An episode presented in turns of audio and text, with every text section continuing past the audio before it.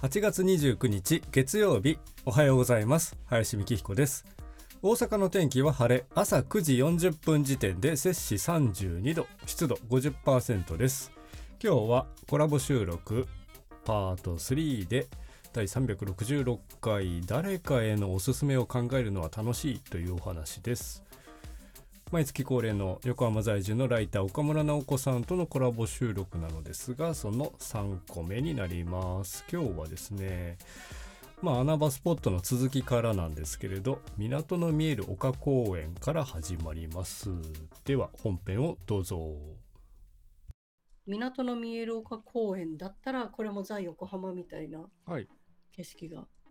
見られるんじゃないかなっていうところでおすすめ、でこれはちょっと歩くというか。うん。お散歩ですね。お散歩ですね。みなとみらい線の元町中華街駅から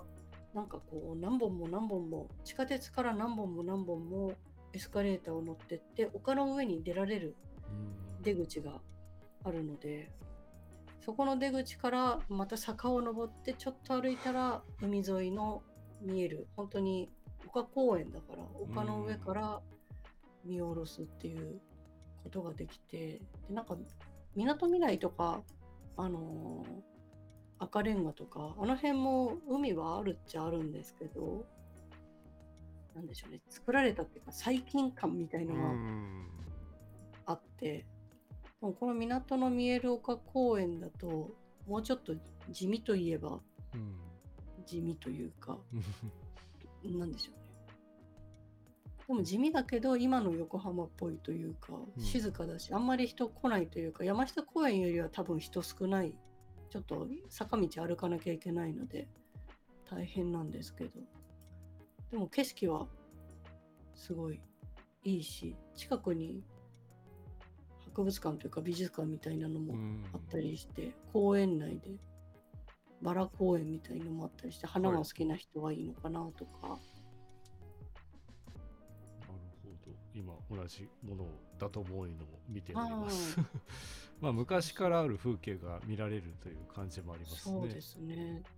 平日行ったら確実に景色貸し切りみたいな状態で、なんかそこでパンとか食べながら景色見てたらうん。いいかなっていうゆったりした場所。うん海はいろんなとこから見えるけどここの海は静かで見晴らしいですよっていうね。横浜ベイブリッジが見られますとか。そう近代文学館とかいろいろ。近所にそういう文化的施設もあるし。うん。まあここに行くまでの道も楽しいなって思いました、今、まあ、目的地はあるけれどそこに至るまでの道とか街の風景見ながら行けるのも、山手台のでも片方が結構邸宅で片方墓地みたいな状態をこう長く駅から歩くんですけど、うんあなんかいいお家建ってんなって 見ながらとか。そう。景色そうなんでしょうみこの公園に出るまでの景色変わり映えがするかっていうと結構墓地の横をずっと撮ってる感じなので、うん人通りがそんなにないというか近所の人が犬の散歩してますとかベビーカーをしてますっていうその暮らしてる人たちと一緒になんか歩いてる感じ、そう。でそこ抜けたらパーッと広がってベイブリッジも見えて、うん。船とかもいっぱいあってああっちが町の方だねとかランドマークタワーあっちだねとかっていうのを見ながらまあなんか海が見えるところに長い椅子みたいなバーってあるからどっかには必ず座れる。というか誰かなんかサラリーマンが休憩してんなとかおばちゃんがなんか来たんだなっていう人と一緒にうん。座ってるっつって見ていられるというところではおすすめかも。うん。なるほど。いいいいですね。このこの、何ですか？あの穴場を進める話。この間の博物館とか美術館シリーズもそうでしたけどやっぱその人が行くところっていうのは面白いかもしれない。うん。いろいろありますしね。まあ僕も同じようなもしもじゃあ岡村さんが京都へ来たらとか大阪へ来たらとかの時のはい。このじゃあ駅直結かどうかわかんないけど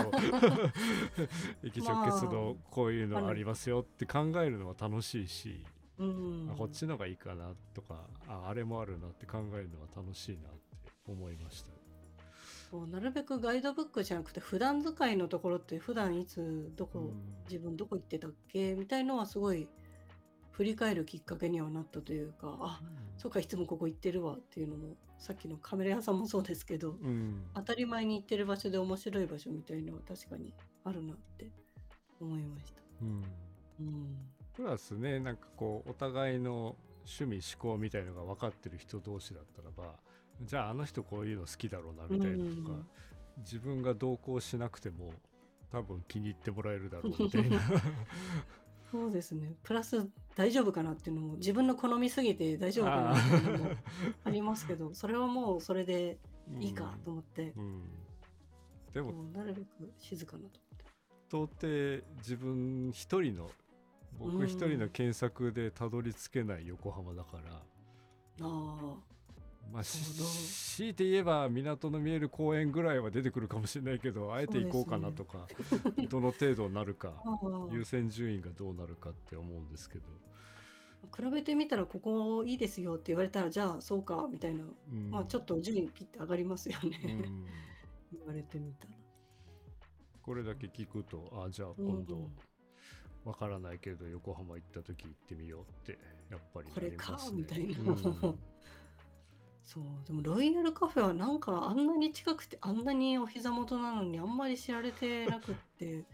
混んでないのはありがたいけどいやー結構いいとこだよみたいなのは。うん。会う人会う人にも東京で横浜のなんか場所ないですか？とかやっぱりそのライターみたいなお仕事で聞く仕事みたいな人はあここだと結構落ち着いてお話できますよっていうのだと皆さんやっぱり知らなかったみたいなことが多いので昔はなんかホテルラウンジみたいの使ってたんですけどうん。もうやっぱりコロナの前後でいろいろ状況が変わっちゃってって思った時にあいつも使ってるここだったら駅から動かないでいいし便利だなって思って。このロイヤルカフェの中でこう IC レコーダーで録音しながら喋ったりお仕事されたりしてるんですね。なんか誰かであ横浜まで行きますよって言ってくださる人とはじゃあここで待ち合わせしましょうって言ってうんやって自分がパソコン広げてなんかカタカタ作業したりする時もあるし、録音してもあの全くなんでしょう。まあざわざわ感は入りますけれどもうん。声邪魔するような隣の声は全くないうんので大体みんな静かにうん話をしてる人かな。あとは何か不思議な商売で何か進められてる人が後ろにいるなと思う時ありますけれど。はね。ああって思いながらなんかすごいあー。ガンガンしてるって聞こえちゃったりする時はありますけど自分の仕事を邪魔する感じではほないどではないってっていうるほど。確かにここは美味しいのと落ち着くのと空いてるのとなのではい。ぜひおすすめですいいですね。じゃあ岡村さん推薦の穴場スポはいットどこ4プラス1ぐらいでした。ありがとうござはいい、ます、ありがとうございました。はい、いかがだったでしょうか。もう本当にね、最後にもお話ししましたけれど、この人の趣味だったらここ行ったらいいんじゃないっていうのを頭の中でいろいろこう候補を挙げて考えるのは楽しいなと思った次第でございます。なかなかね、こう移動とかね、まだまだしにくかったり、うーん、大っぴらにどこどこ行ってきたよとか言いにくい感じがあるんですが、まあもうすぐでしょうと思いますし僕もどっかにそろそろ行きたいなと思っております林と林が100万円をもし1ヶ月で使い切らないといけなければというような